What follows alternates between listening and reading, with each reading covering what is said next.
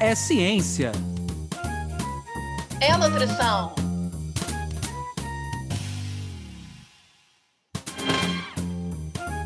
É nutrição. É ciência. Ciência da nutrição. Sejam todos bem-vindos pela ciência. Sejam todos bem-vindos pela nutrição. Meu nome é Anderson Teodoro. E eu me chamo Luana Aquino. Está no ar mais um episódio do podcast Ciência da Nutrição, que tem como principais objetivos trazer para vocês aí de casa, do trabalho, da academia, do carro, informações quentes, informações atualizadas sobre as diversas áreas da ciência da nutrição. Com o nosso podcast, a gente também quer promover, estimular mudanças de hábitos e estilo de vida em cada um de vocês, com essas informações de cunhos científicos, inspirar de fato o dia a dia de cada um. A gente gostaria muito de agradecer aos nossos ouvintes que estão nos acompanhando, tanto por aqui quanto nas redes sociais, e lembrar para vocês que a gente está gravando na pandemia. Então, a gente já conta com a compreensão de vocês em relação a possíveis ruídos. Hoje, possivelmente, vocês vão escutar, inclusive, belos sons de pássaros aqui. Tem um certo apresentador que está tirando essa onda com a gente. E, além disso, hoje, um dia super especial, ao qual eu gostaria muito de agradecer a presença da doutora Flávia. Flávia Campos, que vai nos falar de um tema que tem tudo a ver com o podcast Ciência da Nutrição: o campo científico de alimentação e nutrição e a produção na pós-graduação.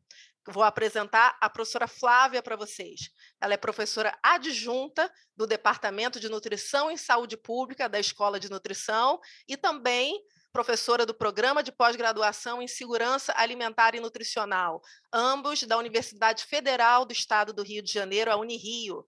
A Flávia participa do Núcleo de Estudos sobre Alimentação e Cultura, o Nectar, e é pesquisadora associada da Rede NAUS, Rede Ibero-Americana de Pesquisa Qualitativa em Alimentação e Sociedade.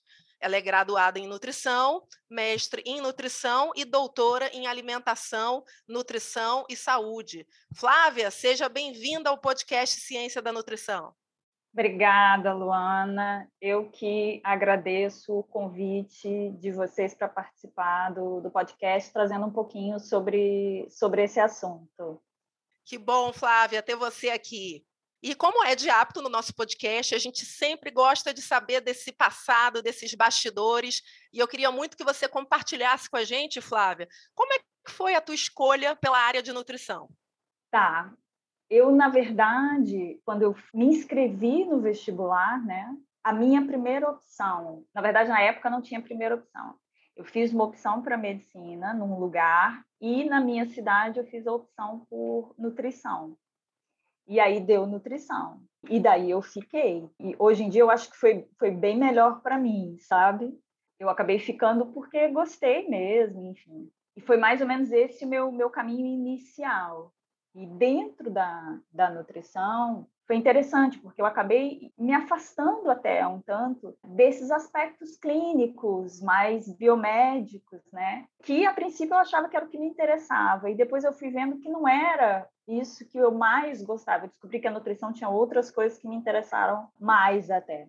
Foi meio por aí, assim. Então, isso aconteceu depois no mestrado, percorri pela ciência de alimentos, assim, dentro da nutrição, mas lá no paralelo com a ciência de alimentos e depois no doutorado com as ciências sociais e humanas, nessa interface. Isso sempre me agradou mais poder fazer essas, essas interfaces. Foi meio por aí, Luana. Bem interessante, Flávia, essa sua escolha.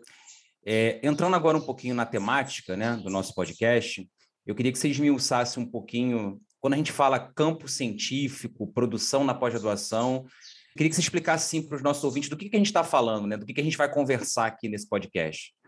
Então, eu, eu acho que a primeira coisa que, é, disso que você está perguntando é assim: por que, que a gente está falando de alimentação e nutrição? Acho que a gente pode até começar por aí. Assim, é, o, o, o campo sempre foi chamado de nutrição, né? E essa, essa aproximação, vamos dizer de certo modo, alimentação e nutrição, ela é mais recente, ou pelo menos isso exposto claramente. Quando a gente fala de alimentação, a gente está falando de comida, sabe? A gente está falando assim do alimento simbolizado, não necessariamente dos nutrientes, né, daquilo que está lá, químico, que vai nos trazer, algum benefício ou malefício, enfim, que é o, o que trata a nutrição, sabe? Então, é um pouco isso que quando a gente usa esse termo alimentação e nutrição, é trazendo esses dois. A nutrição, ela é uma ciência que ela nasce muito com esse olhar do nutriente, do porquê, das vitaminas, como atuam, né? E ela vai se expandindo. E hoje em dia, eu acho que, hoje em dia, quando eu falo, não é tão recente assim, mas uma retomada desses aspectos da alimentação, né? É, para não ficar só no enfoque do nutriente. Por isso, esse campo aí, essa aproximação alimentação e nutrição, tá? Só para a gente começar. E quando a gente fala de campo científico, eu, pelo menos, tenho estudado isso a partir de uma determinada perspectiva, né? E aí é uma perspectiva de um, de um autor importante, que é o Pierre Bourdieu, em que ele entende o campo científico como um campo de, uh, de concorrência mesmo, de disputas, sabe? E aí, quando a gente fala de, de disputas, a gente está falando de disputa entre instituições, entre pesquisadores, entre alunos mesmo de pós-graduação, e aí a gente não está não tá falando de uma disputa física, né? mas é uma disputa em relação à legitimidade de falar em nome da ciência. Né? Quem é que fala em nome da ciência? Quem é que dá a palavra final? Então, é, é nesse sentido que ele traz para nós campo científico.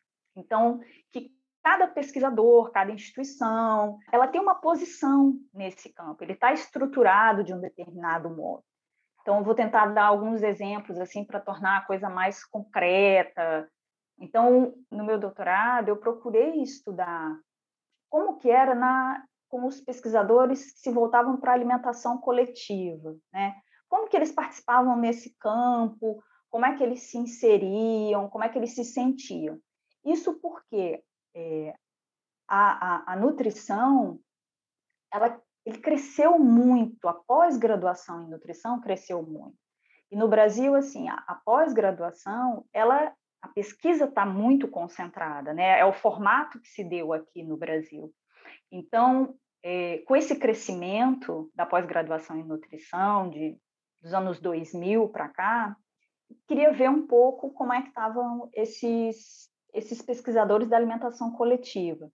E aí, a partir dessa perspectiva, por exemplo, do Bourdieu, ah, o cenário que foi se apresentando foi que esses pesquisadores eles se sentiam hierarquicamente em posição inferior a outros.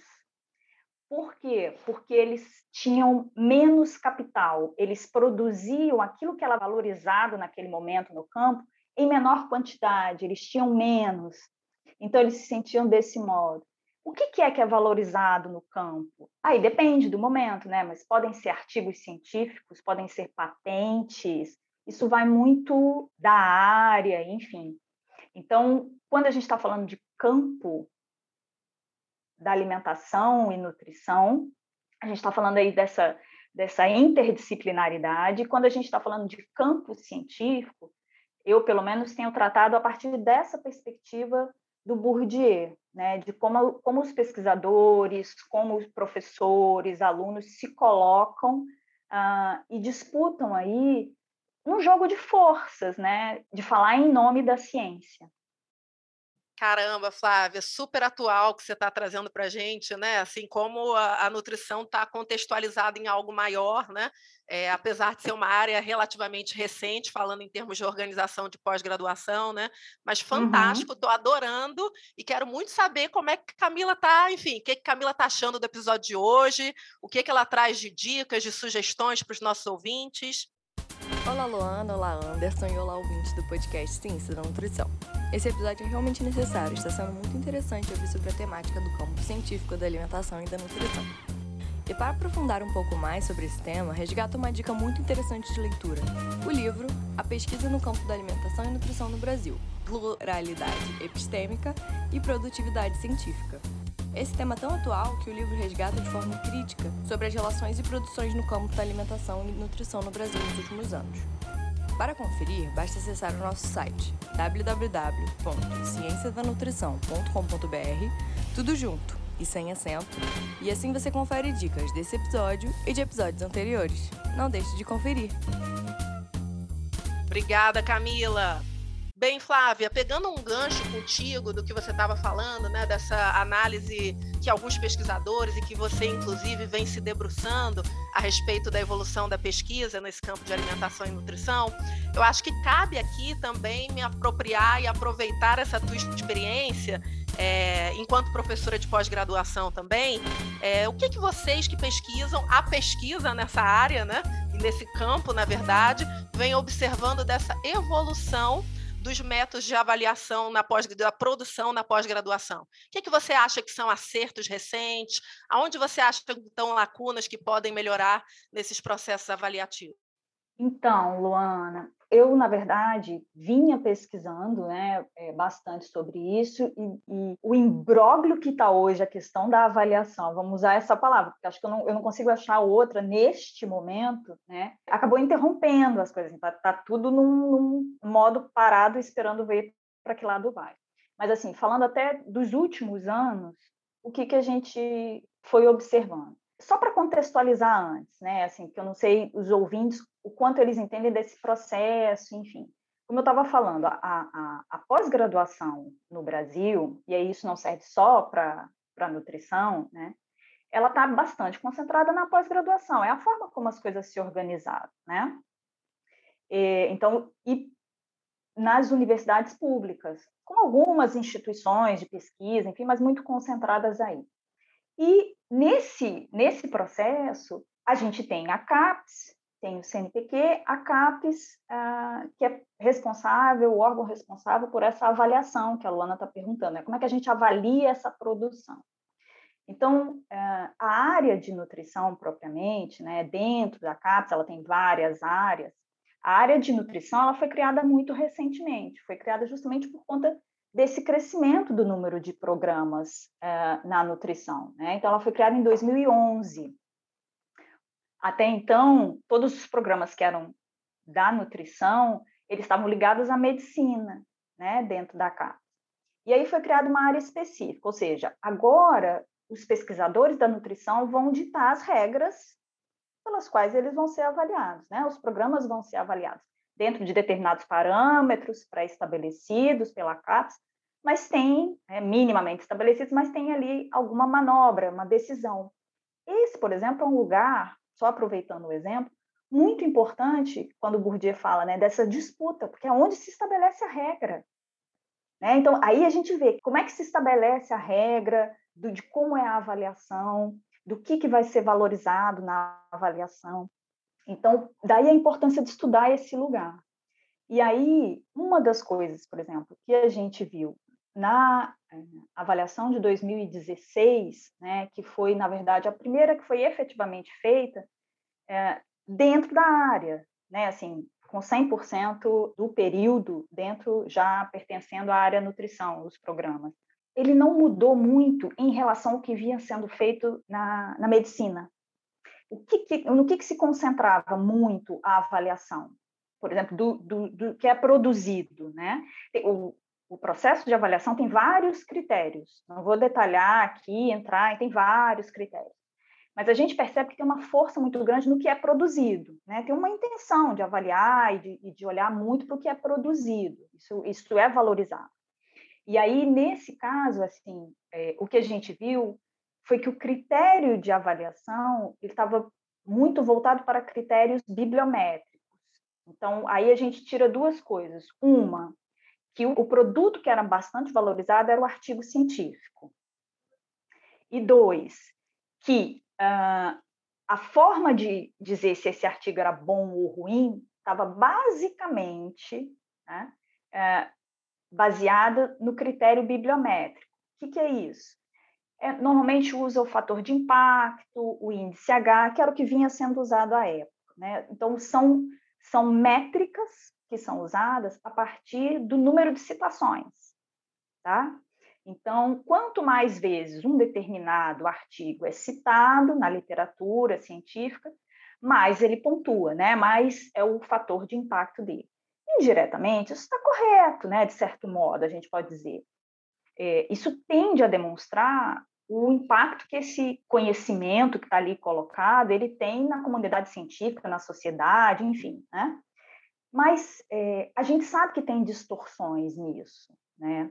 Então, a crítica que se faz é a manutenção, pelo menos por enquanto, dentro da nutrição, ou pelo menos até 2016, né? Foi uma crítica que a gente fez, desse critério muito concentrado na métrica bibliométrica, sem considerar outras, outros parâmetros. E aí você vai me perguntar, que outros parâmetros, Mara, você está falando? Né? Parâmetros mais qualitativos, porque assim, dizer se uma revista é boa ou ruim, porque é isso, na verdade, que se faz, né?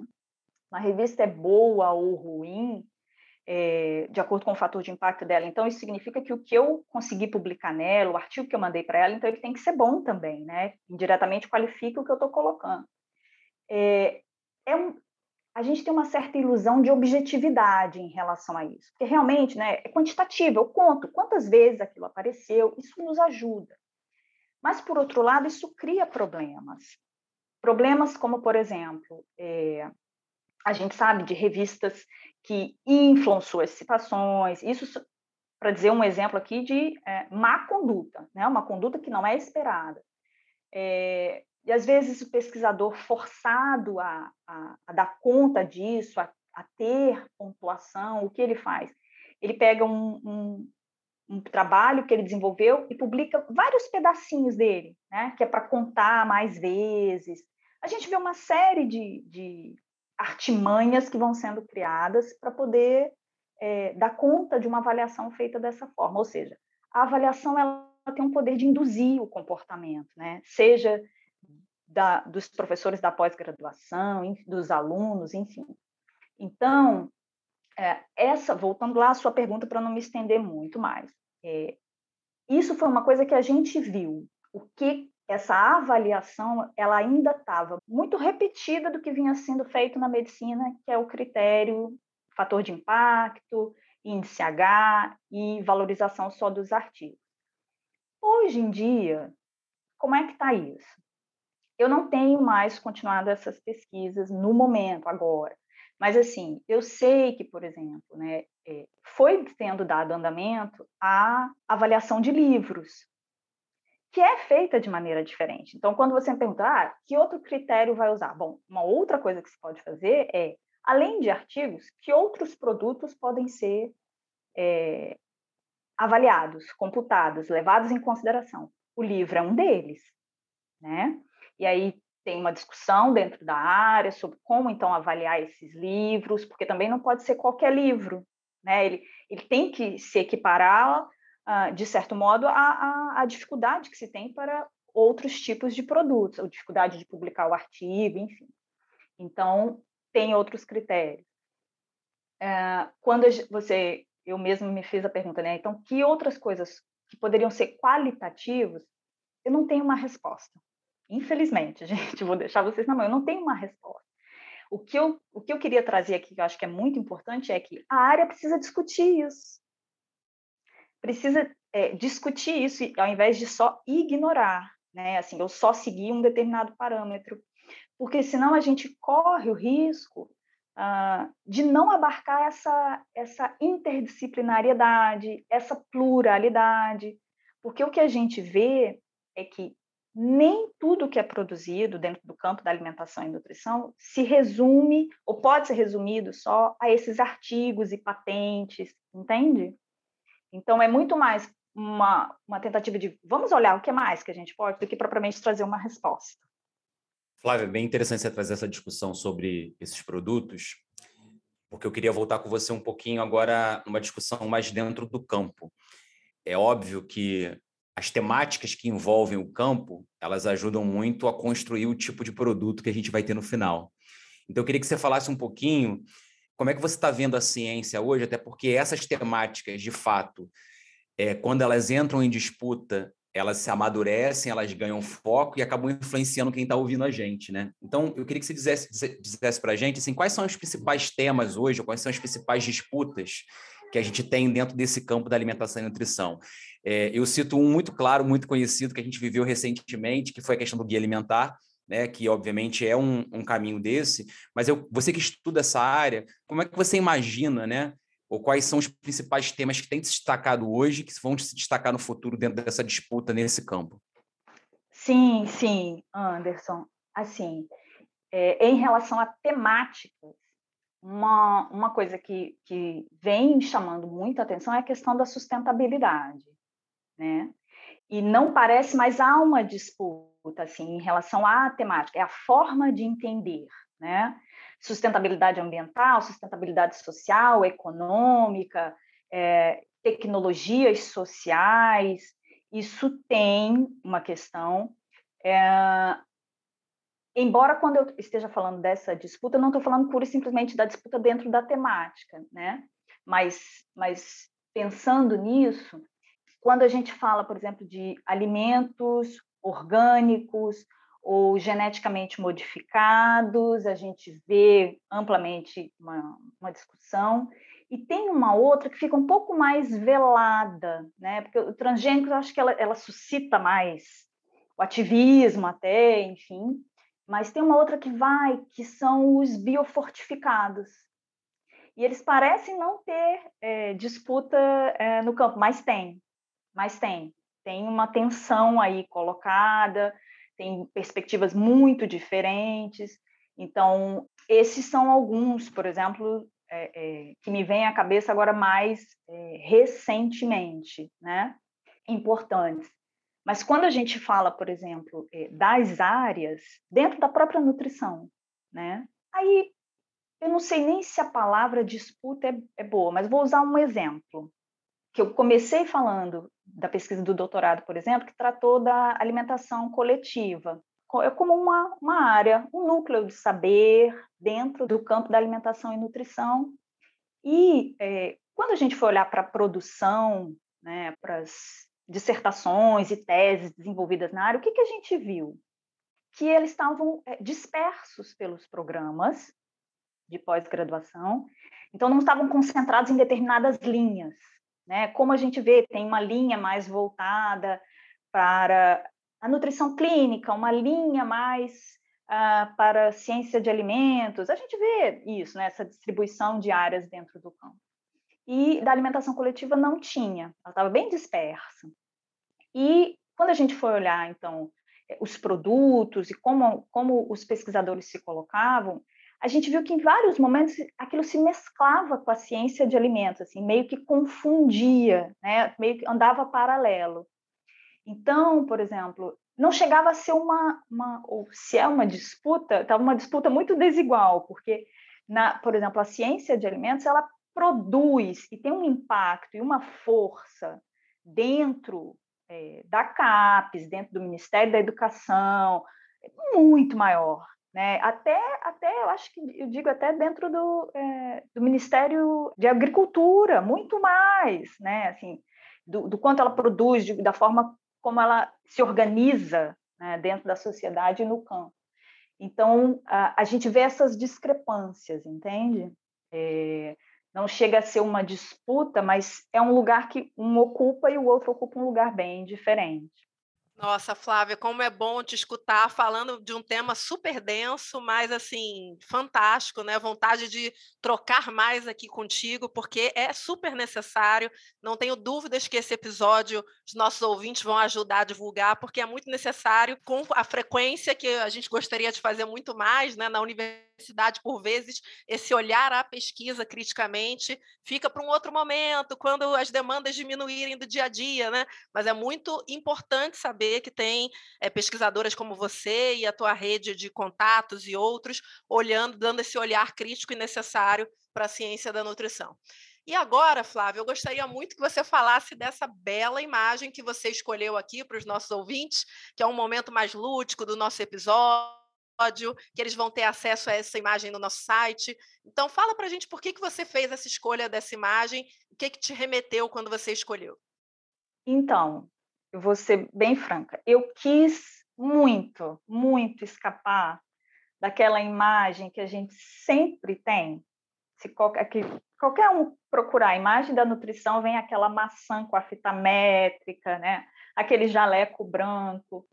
E, e eu acho que essa, essa tela da Tarsila, ela, é, ela vem muito mais nesse aspecto, né?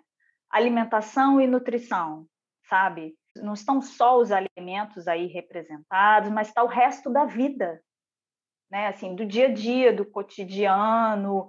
Eu acho que é isso que ela traz um pouco, é, sem, tentando sair um pouco desse lugar que às vezes é, eu, eu, eu vejo ele como um pouco opressor, assim, esse do nutriente, né?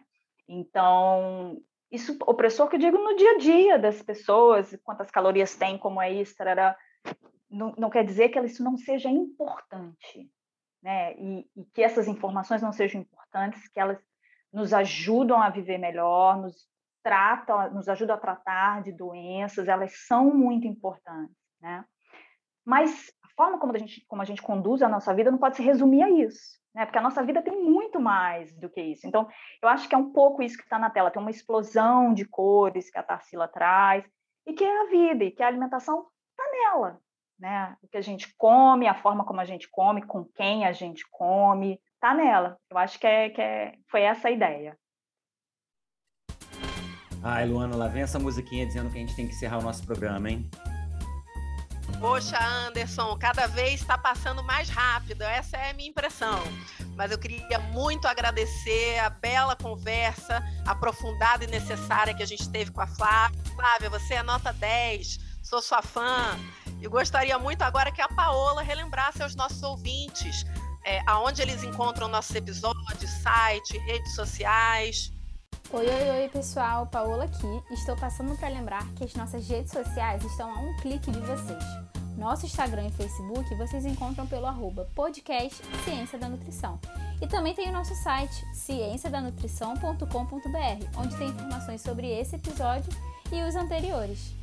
Obrigada, Paola. Agora eu vou passar para ele, o cara. Anderson Teodoro está contigo. Obrigado, Luana. Flávia, a gente queria muito agradecer a sua disponibilidade, agradecer a, a sua forma como conduziu esse papo, que não é um papo fácil nem para a gente que é da área, imagino para quem nos escuta, mas a gente gostaria muito e a gente fica muito feliz da maneira como é que você conduziu e trouxe essas informações para a sociedade como um todo. Queria te passar o microfone para suas considerações finais, para você divulgar tudo aquilo que você desejar. O espaço é seu. Gente, eu que agradeço mais uma vez o convite. Foi uma conversa muito bacana, né? O tempo realmente passou super rápido, tá? E eu espero que, que tenha dado conta, assim, do que vocês tinham intenção, porque realmente não é, é isso que o Anderson falou, não é um assunto tranquilo, né? Um assunto pedregoso, assim, difícil às vezes, mas eu acho ele importante, importante para os alunos da graduação, importante para os alunos da pós-graduação e mesmo para quem não quem não é estudante, né? Porque às vezes a gente é, imagina que não tem nada a ver com a gente, mas isso faz parte, é como a ciência é construída. Não é só é, o conhecimento puro e simples, né? A maçã que caiu na cabeça do Newton e ele teve uma super ideia. Não é assim, né? Tem uma, uma série de coisas envolvidas, disputas, formas de fazer, enfim. Então, acho que isso é importante para todo mundo entender, né? Que a ciência está aí ah, para ser construída. Então, ela não brota, ela é construída nesses processos. É importante entender eles. Obrigado, Flávia, mais uma vez. Parabéns, Luana, aí, por mais esse episódio que a gente construiu junto. E acho que a mensagem final de hoje, né, desse programa, mostra que o conhecimento que a gente constrói a cada dia, inclusive no campo científico da ciência da nutrição, ele é muito importante, né? Como a gente sempre fala no início do nosso podcast, esse conhecimento vai impactar o dia a dia de cada um. Só que a gente tem que ter muito cuidado com esse aonde a gente está adquirindo esse conhecimento, né? Então, vocês que nos ouvem, tomem cuidado com o que leem, procure fontes de informação bastante satisfatória. Uma coisa a gente tem certeza: ouvindo o podcast Ciência da Nutrição, você vai estar sempre atualizado. Obrigado a todos aí que nos acompanharam. Podcast Ciência da Nutrição.